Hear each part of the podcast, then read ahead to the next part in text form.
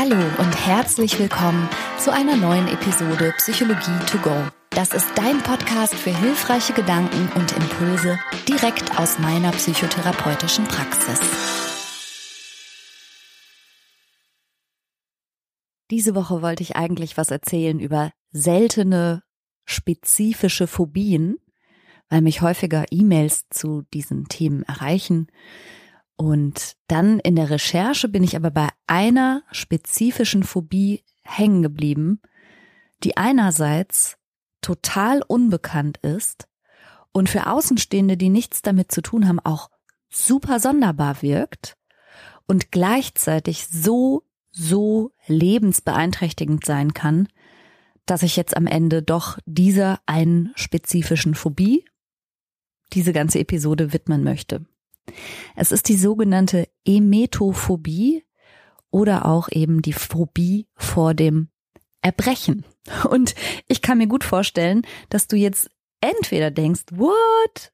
Okay, Erbrechen ist jetzt nicht gerade vergnügungssteuerpflichtig, toll ist es nicht, aber eine Phobie davor?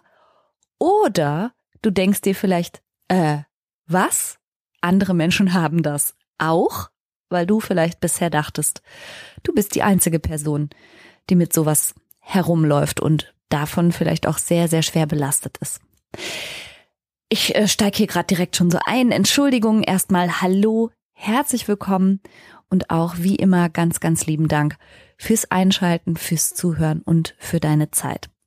Selbst wenn du denkst, also mit so einer Art Phobie habe ich jetzt nur wirklich nix am Kopf, dann lohnt sich das vielleicht dennoch zuzuhören, denn die Prinzipien, also was Phobien sind und wie Menschen typischerweise mit Phobien umgehen, warum das aber wiederum die Angst aufrecht erhält und verschärft und wie man stattdessen mit Ängsten und auch mit spezifischen Ängsten und auch mit Phobien umgehen sollte aus therapeutischer Sicht, ist ja vielleicht einfach ein hilfreiches Wissen, was jedem möglicherweise in der einen oder anderen Situation weiterhelfen kann.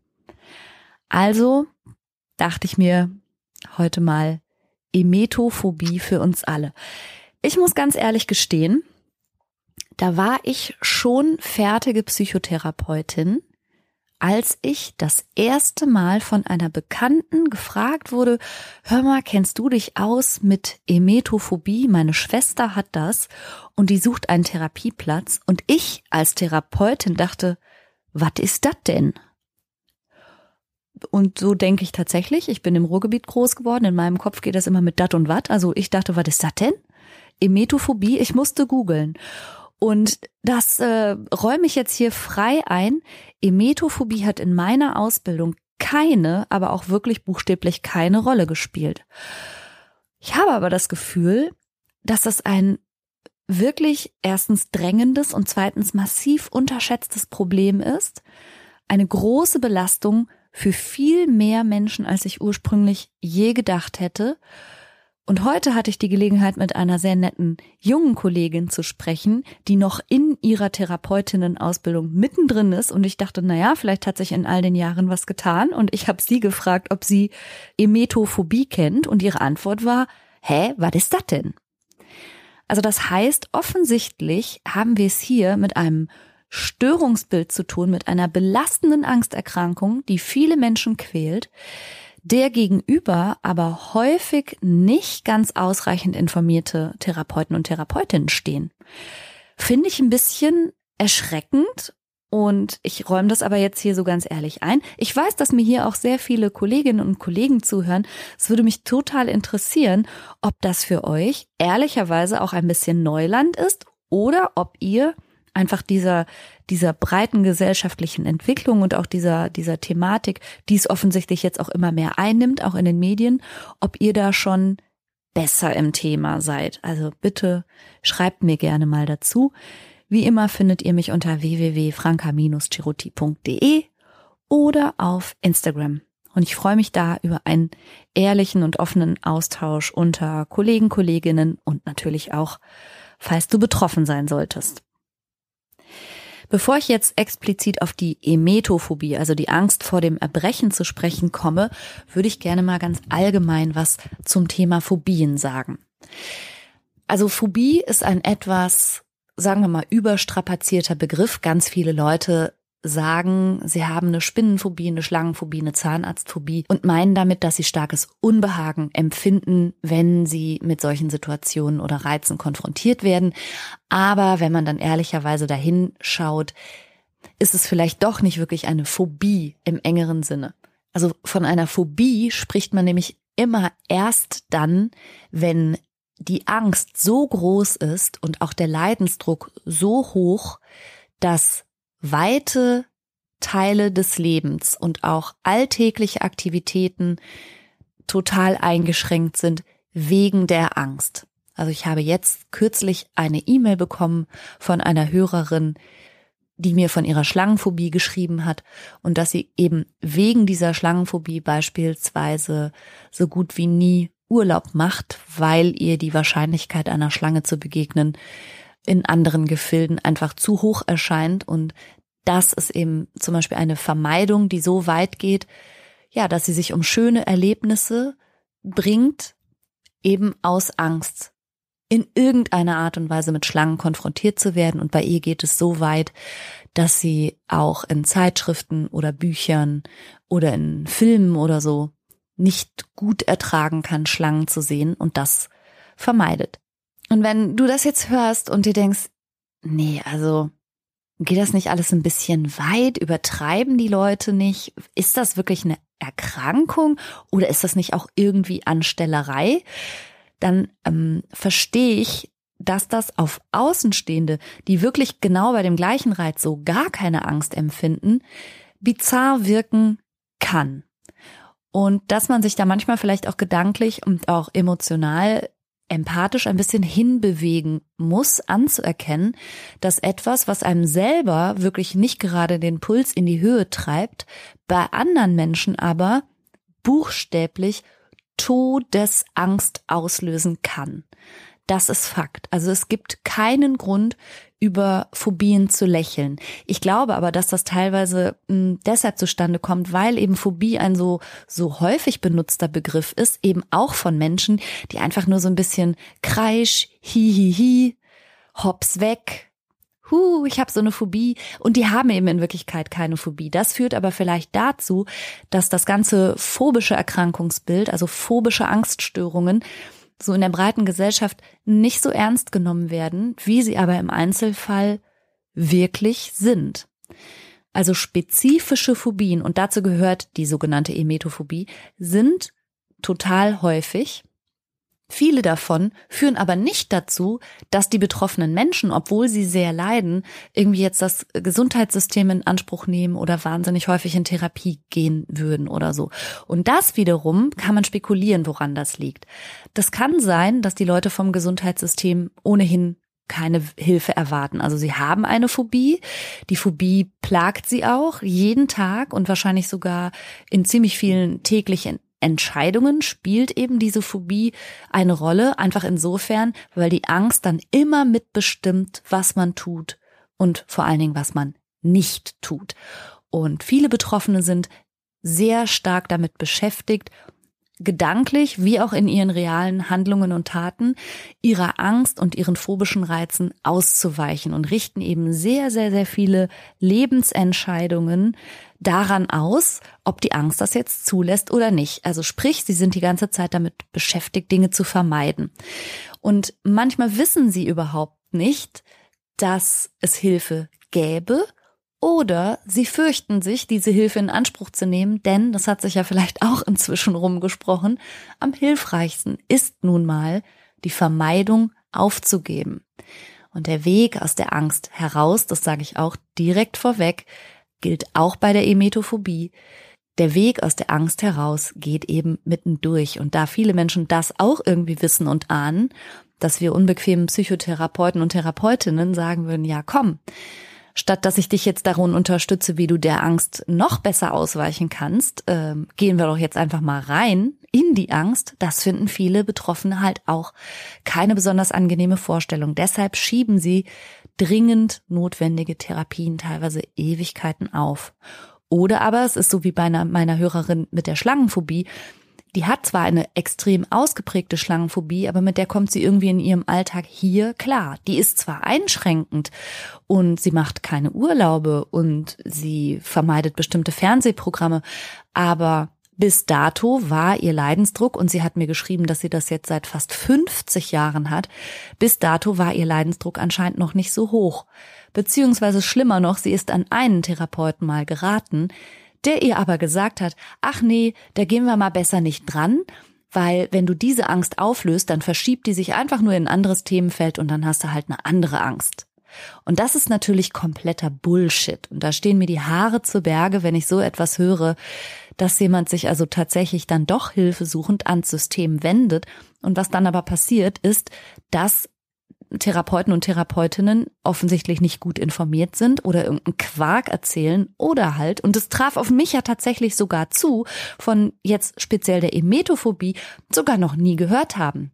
Aber dann ist es natürlich die verdammte Pflicht, sich dahinter zu klemmen, sich aufzuschlauen, weil das gehört ja nun mal zu unserem Beruf dazu, Menschen da irgendwie kompetent und sachkundig und am aktuellen Forschungsstand zu helfen und nicht einfach nur zu sagen, Nö, weiß ich jetzt auch nicht. Da gehen wir mal lieber nicht dran, ne? oh mein Gott. Also es tut mir sehr, sehr leid an dieser Stelle.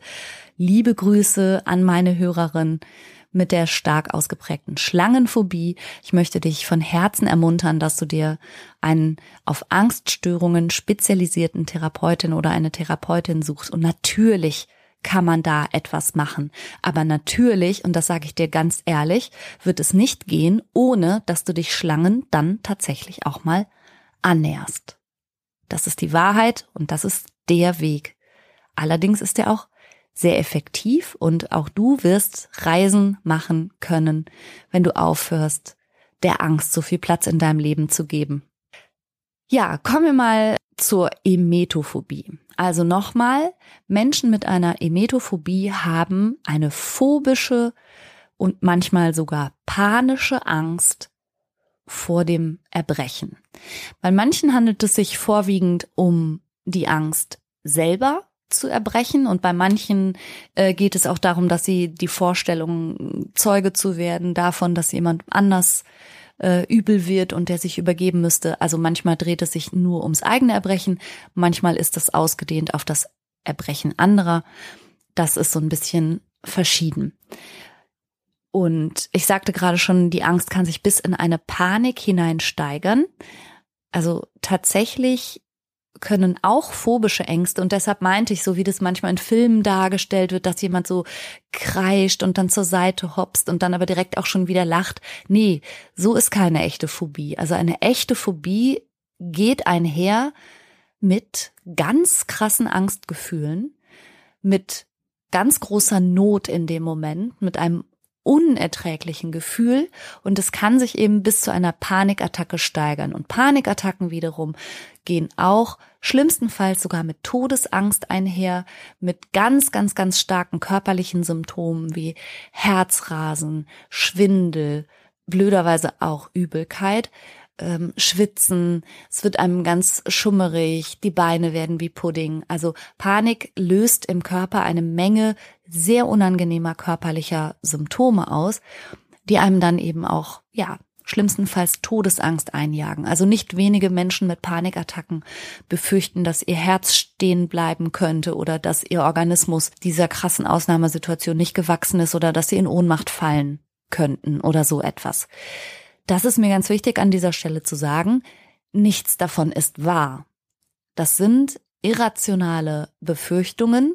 Das sind stark angstbesetzte Gedanken über die Angst, die aber nicht wahr sind. Also eine Panikattacke führt nicht zu einem Herzinfarkt. Die Menschen werden nicht ohnmächtig, also genau nicht. Alles andere als ohnmächtig. Der Körper ist gerade in einem wahnsinnigen Arousal.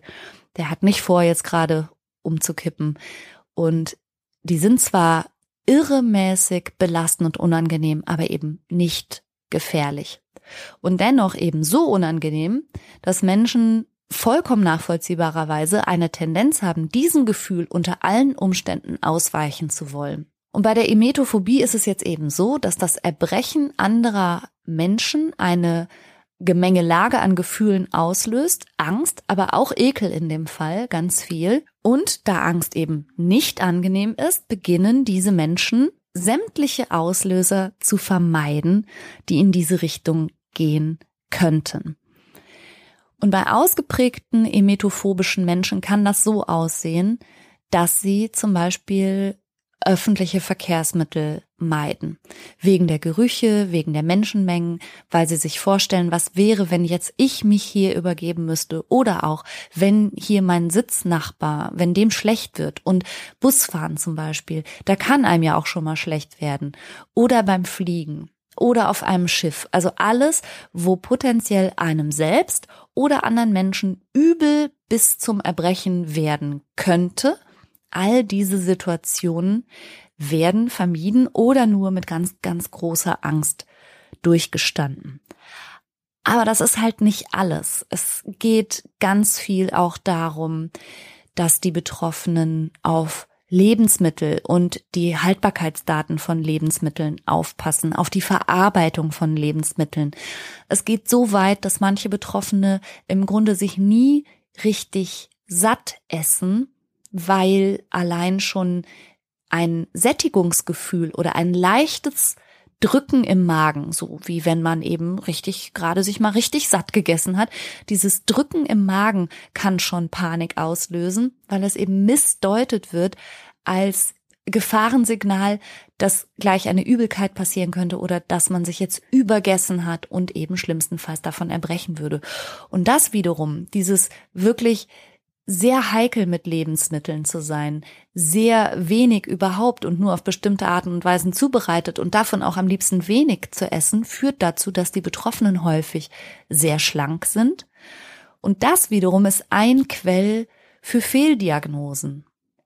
Emetophobische Menschen werden häufig für magersüchtig gehalten. Als, also als hätten sie eine Anorexie. Also ihr stark selektives Essverhalten und auch das Wenigessen wird quasi fehldiagnostiziert. Und eine andere Fehldiagnose passiert dann, wenn die Menschen mit der Emetophobie zum Beispiel eine besondere Achtsamkeit hinsichtlich Hygiene entwickeln. Also nicht nur äh, sich die Hände ganz viel waschen und alles Mögliche, was andere Menschen anfassen, desinfizieren, aus Angst vor Keimen, vor Magen-Darm-Keimen, die sie irgendwo versehentlich aufschnappen könnten, gibt es da eben manchmal Überlappungen oder Überschneidungen mit sowohl Zwangsstörungen, also alles zu waschen, zu desinfizieren und Kontaminationsängste zu haben, ist das eine. Manchmal wird es aber auch für eine Hypochondrie gehalten, weil eben auch die gedankliche Beschäftigung häufig in Richtung Erkrankung geht oder um Erkrankung kreist oder auch kleinere körperliche Turbulenzen, sagen wir mal, die ja weil wir alle keine Maschinen sind, sondern eben lebendige Organismen und Körper ja eigentlich normal sind und vorkommen. Aber die Aufmerksamkeit dieser in dieser Hinsicht phobischen Menschen ruht eben auf Körperprozessen und sobald da irgendwas muckt oder zuckt oder blubbert oder piekt, gehen da ganz krass körperbezogene Ängste los und das wiederum wird dann häufig für eine Hypochondrie gehalten und auch fehldiagnostiziert. Die Emetophobie entwickelt sich so habe ich es einem Artikel aus dem Deutschen Ärzteblatt entnommen, geschätzt bei einer von tausend Personen. Also einer von tausend Menschen ist davon betroffen. Ehrlich gesagt glaube ich inzwischen mehr, aber das sage ich ja sowieso in jeder zweiten Podcast-Episode, also vielleicht auch nicht, aber mir kommt es eher mehr vor. Und das äh, Verhältnis ist ungefähr fünf zu eins Frauen zu Männern. Also Frauen äh, haben die Emetophobie, so sagen die Statistiken aktuell, deutlich häufiger. Interessant ist, dass die Emetophobie sich früh entwickelt, also oft schon in der Kindheit um das zehnte Lebensjahr herum. Und solltest du ein Kind zu Hause haben, von dem du spürst, dass es ganz große Angst hat vor Übelkeit oder eben vor dem Erbrechen oder besonders ekelsensitiv ist, dann kann es hilfreich sein, bereits jetzt schon mal ein Gespräch mit deinem Kind zu führen, denn die Patientinnen und Patienten, die ich jetzt mittlerweile ja dann doch hatte, haben mir häufig berichtet, dass sie diese Erkrankung eben schon seit ihrer Kindheit haben. Und dass das innerhalb der Familien eher so belächelt wurde oder für eine Marotte gehalten oder nicht so richtig ernst genommen oder eben auch nicht für eine Erkrankung überhaupt gehalten wurde, sondern ja, wie gesagt, kleiner Spleen, so ist er oder sie halt, hi, hi, hi, und es wurde eben nicht weiter thematisiert. Aber nochmal, eine Emetophobie kann einen enormen Leidensdruck auslösen.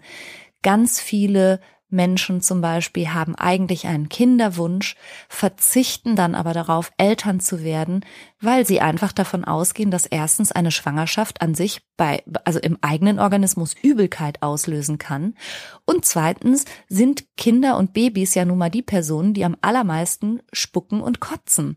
Und das führt dann dazu, dass wirklich Lebensziele sogar ad acta gelegt werden, wegen der großen Angst. Also es ist wahrhaftig kein spaßiges Thema, sondern kann, wie gesagt, tief, tief eingreifen in jegliche Lebensplanung und auch in alle möglichen Lebensentscheidungen und Bereiche. Also letztlich werden sämtliche Personen, Gelegenheiten, Gesellschaften, Reisen, Feiern, alles, wo Alkohol und alkoholisierte Menschen im Spiel sind, aber eben durchaus auch spuckende Kleinkinder, all das wird vermieden. Und das kann man sich ja vorstellen, dass das einen riesigen Eingriff bedeutet. Also ich sagte gerade schon, diese spezielle Phobie entwickelt sich häufig schon in der Kindheit und ein Auslöser ist tatsächlich häufig ein dramatisches Erlebnis rund ums Erbrechen. Und das kann real irgendwie beängstigend gewesen sein für das Kind. Es kann aber auch sein, dass besonders eindrucksvolle Erzählungen oder Zeuge geworden zu sein von einem sehr unangenehmen Erlebnis ausreicht, um in diesem Kind eine sehr anhaltende und durchdringende Angst eben vor dem Erbrechen zu manifestieren und anhaltend bestehen zu lassen. Besonders ekelsensitive Menschen neigen dazu, diese spezielle Art von Phobie zu entwickeln. Und Menschen, die eine Neigung haben, auf emotionale Schieflagen, also auf seelische Schieflagen, stark körperlich zu reagieren. Also vielleicht gehörst du auch zu den Menschen, die Nervosität und Unruhe vor allen Dingen im Bauch spüren. Oder du gehörst zu den Menschen, die vor jeder Prüfung oder, oder sonst wie Klausur Bauchschmerzen und Übelkeit spüren. Oder du gehörst zu denjenigen, die bei ähm, keine Ahnung, irgendeiner angespannten Situation sofort zur Toilette rennen müssen. Ja, das heißt, wenn du eine Neigung hast, stark somatisch auf emotionale Empfindungen zu reagieren, dann ist das ebenfalls sozusagen ein Risikofaktor. Also ich fasse das nochmal zusammen. Große Ekelsensitivität plus die Neigung, somatisch auf emotionale Prozesse zu reagieren, plus negative und in gewisser Weise vielleicht sogar traumatische Erfahrungen mit dem Erbrechen. Das ist so eine Kombination. Vor diesem Hintergrund kann eine Emetophobie entstehen. Und ich sagte gerade schon, dass da manchmal so regelrechte Teufelskreise in Gang kommen können. Und die sehen dann so aus. Also ein Mensch hat massiv starke, große Angst und auch sehr anhaltende, latente Angst bei verschiedensten alltäglichen Gelegenheiten, dass entweder ihr selbst, der betroffenen Person selbst, übel werden könnte bis hin zum Erbrechen oder eben irgendwem im Umfeld. Wenn es jetzt aber so ist, dass diese Person eine starke Tendenz hat, selber somatisch auf emotionale Schieflagen körperlich zu reagieren, dann kann es sein, dass dieser Person vor lauter Angst übel wird. Und diese empfundene Übelkeit wird dann wiederum quasi zum Stressor, der die Angst und dadurch auch wieder die Übelkeit aufrechterhält. Also emetophobische Patienten kommen schlimmstenfalls in so eine richtige, in so eine richtige anhaltende Dauerübelkeit hinein. Und die Übelkeit macht ihnen Angst und die Angst macht ihnen Übelkeit. Es führt ganz selten nur zum Erbrechen. Und das ist wahrscheinlich auch noch wichtig zu wissen. Also diese große, große Angst vor Übelkeit steht in keinem Verhältnis dazu, wie häufig die Betroffenen denn jetzt tatsächlich erbrechen. Ganz, ganz im Gegenteil. selbst wenn das Erbrechen sogar notwendig wäre oder hilfreich wäre. Denn es ist ja ganz klar ein Schutzreflex des Körpers. Also Erbrechen ist ja überhaupt nichts Gefährliches und nichts Schreckliches. Das ist jetzt nicht angenehm, aber es ist eine super effektive Hilfsmaßnahme des Körpers, wie er sich ganz schnell von schädlichen Dingen entledigen kann. Ja, also Erbrechen ist etwas hoch Sinnvolles und hoch Gesundes. Der Körper bringt dadurch etwas heraus, womit er gerade nicht arbeiten kann. Bei Menschen mit Emetophobie geht es blöderweise aber so weit, dass eben die Angst vor diesem eigentlich ja gesunden Prozess, der ja mal vielleicht zehn Sekunden dauert oder eine halbe Minute oder eine Minute von mir aus, ja, aber sie unterdrücken das so stark, dass selbst wenn es eigentlich aus gesundheitlicher Sicht gut wäre, das mal zu erbrechen oder wenn sie dann doch ein, ein Bakterium, ein Virus, irgendwas haben, was das auslöst, sie erbrechen nicht. Und das richtet manchmal eigentlich den schlimmeren Schaden an. Aber das ist genau die Irrationalität, die man ja bei vielen Phobien beobachten kann. Also dass letztlich das, was die Angst auslöst oder auch wie lange es dauern würde, zum Beispiel das Erbrechen. Also wenn man sich das mal klar macht, dass manche Menschen eine Emetophobie haben, die sie zehn Jahre lang oder 20 Jahre lang oder länger jeden Tag bei etlichen Situationen belastet. Also wie viel Angst und wie viel Belastung stehen diese Menschen Tag für Tag, monatelang und jahrelang aus. Das steht jetzt nun wirklich in keinem vernünftigen Verhältnis dazu, was jetzt wirklich Erbrechen bedeuten würde. Nämlich eine halbe Minute ein unangenehmes Gefühl. Und vielleicht eine halbe Minute das Gefühl von ähm, dem Körper hilflos und ohnmächtig ausgeliefert zu sein oder zu würgen oder so. Ich, ich sag nicht, dass das schön ist, aber es verursacht nicht ein Bruchteil des Leidens, was letztlich die Vermeidung vor dem Erbrechen an Leid verursacht. Und das ist eben häufig ein ganz großes Missverhältnis, was sich bei Phobien häufig entwickelt. Also das, was wirklich von dem phobischen Reiz an in Anführungsstrichen Gefahr ausgehen kann oder Unbehagen ausgehen kann oder Schädigung oder was auch immer die Betroffenen sich so in ihren schlimmsten Vorstellungen herbei katastrophisieren, also nichts davon ist so schlimm und so anhaltend, wie dann letztlich die Angststörung belastend und anhaltend ist und das ganze, ganze Leben überschatten kann. Und allein schon deshalb ist es so wichtig, sich darum zu kümmern und eine Therapie aufzusuchen und sich dieser Angst zu entledigen und auch diese Teufelskreise zu durchbrechen, die dann eben zum Beispiel in sowas bestehen. Ne? Vor lauter Angst hat man die ganze Zeit ein flaues Körpergefühl und weil man die ganze Zeit ein flaues Körpergefühl hat, hat man ununterbrochen Angst. Und man kann diese Teufelskreise durchbrechen. Man kann hier therapeutisch einwirken. Übrigens ist das noch ein Quell für viele Fehldiagnosen, weil den Betroffenen häufig so übel ist und auch glaubhaft. Also die, die sind ganz, ganz, ganz doll belastet durch diese Übelkeit, gibt's da auch wiederum Fehldiagnosen, die dann so Richtung Reizdarm oder irgendwie sowas gehen, ne? Oder Magenschleimhautentzündung.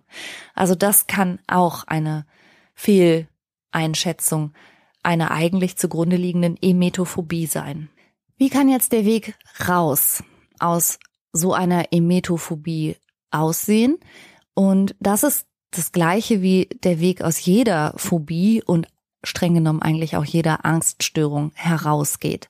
Der Fehler, der sozusagen passiert, der aber auch sehr, sehr nachvollziehbar ist, ist, dass die meisten Menschen versuchen, den Auslöser der Angst zu kontrollieren.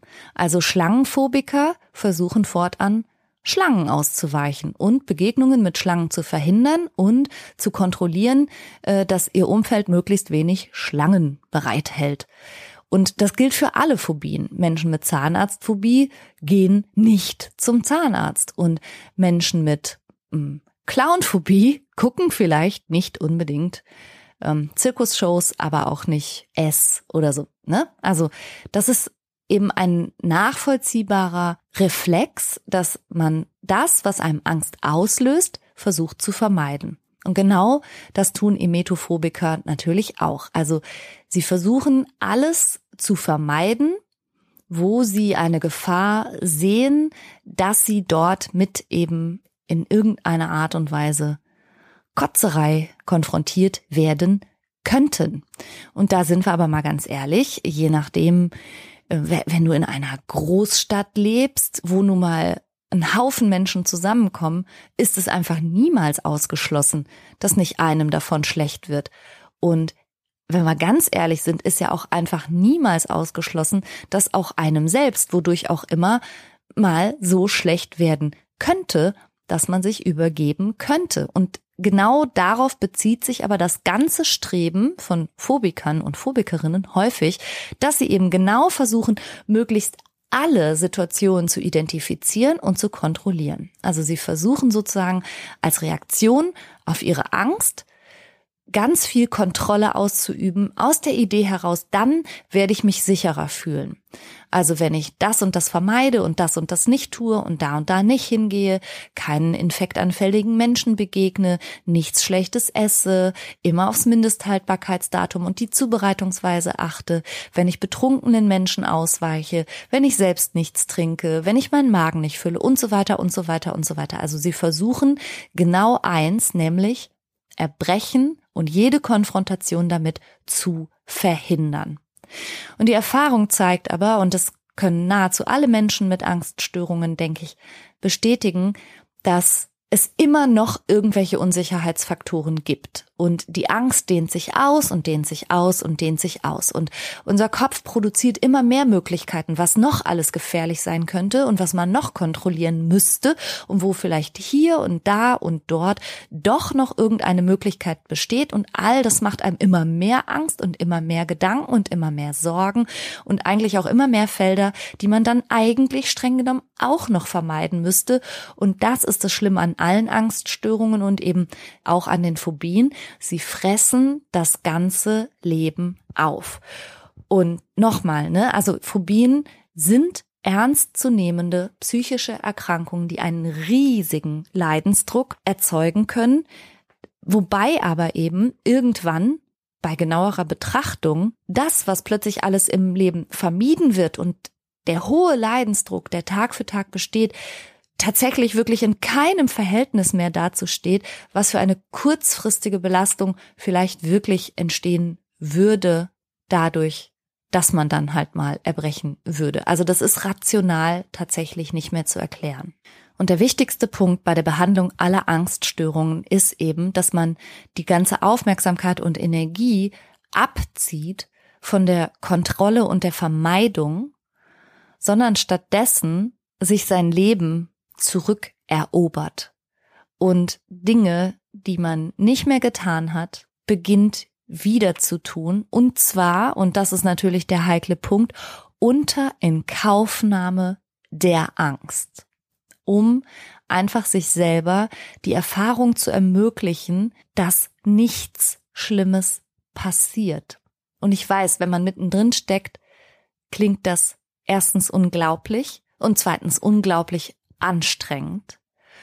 Und ich habe schon viele, viele Menschen mit auch phobischen Ängsten begleitet.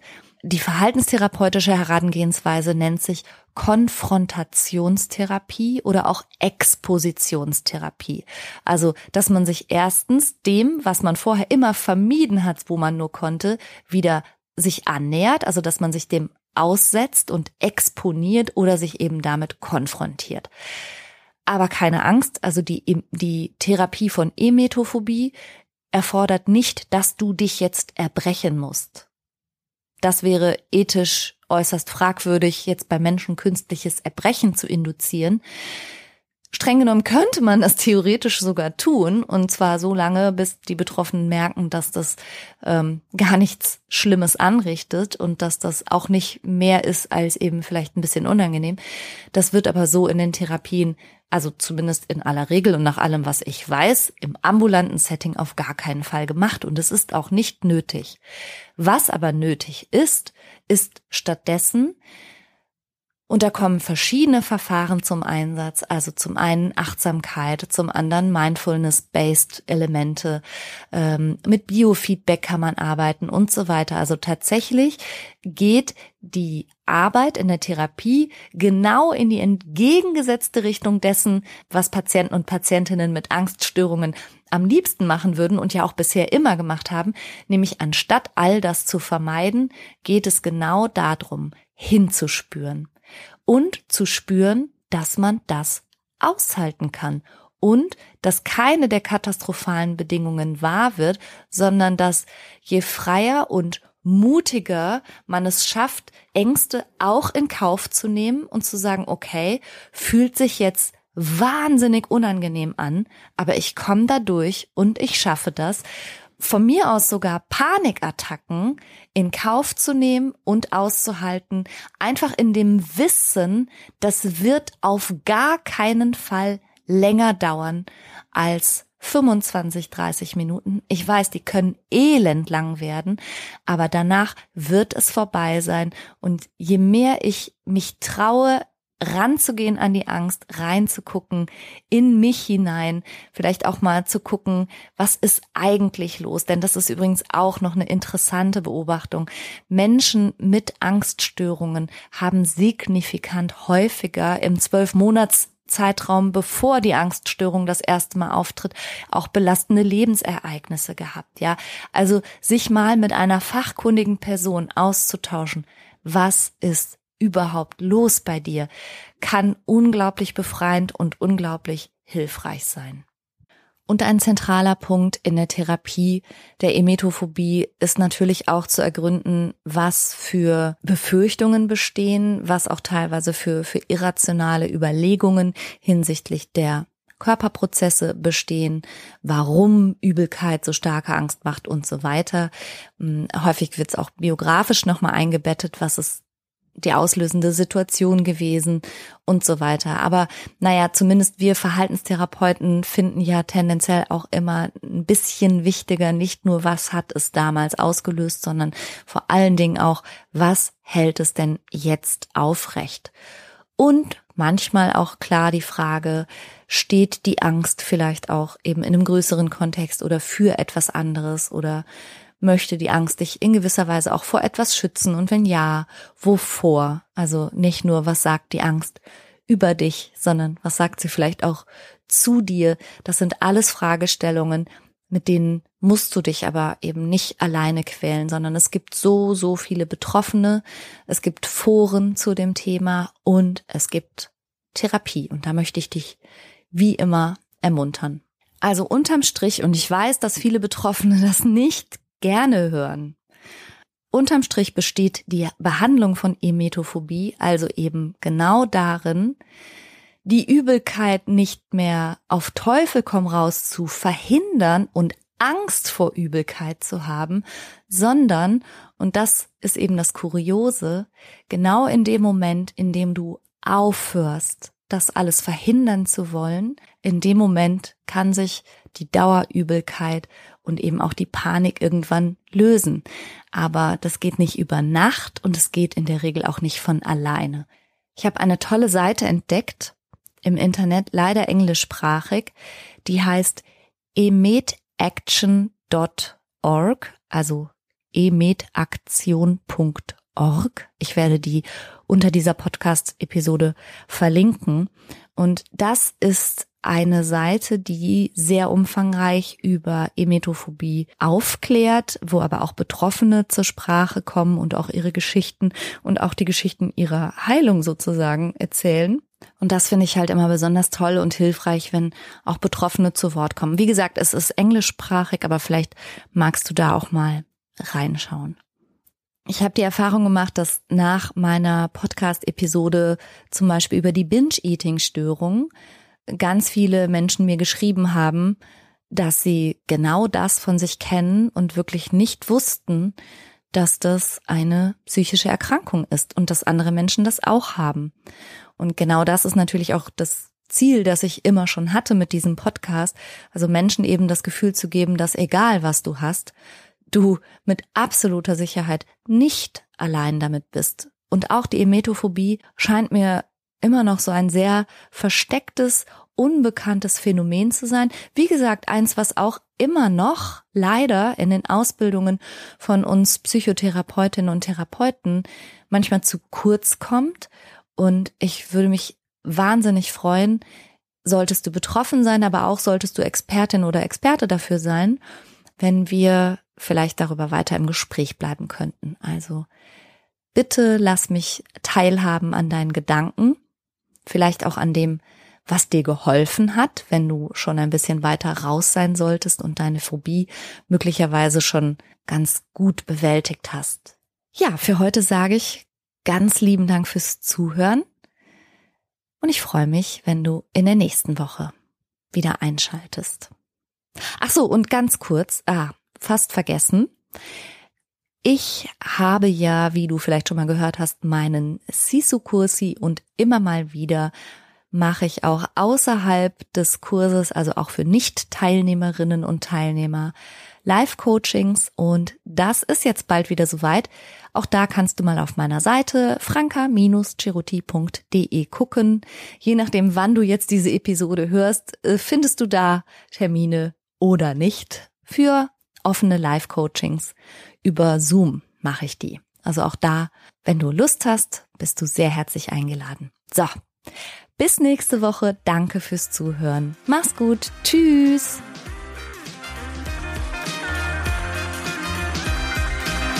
Das war's für heute. Ich hoffe, du konntest eine Menge frischer Gedanken für dich mitnehmen. Mehr davon gibt's auch auf meiner Seite www.franca-ceruti.de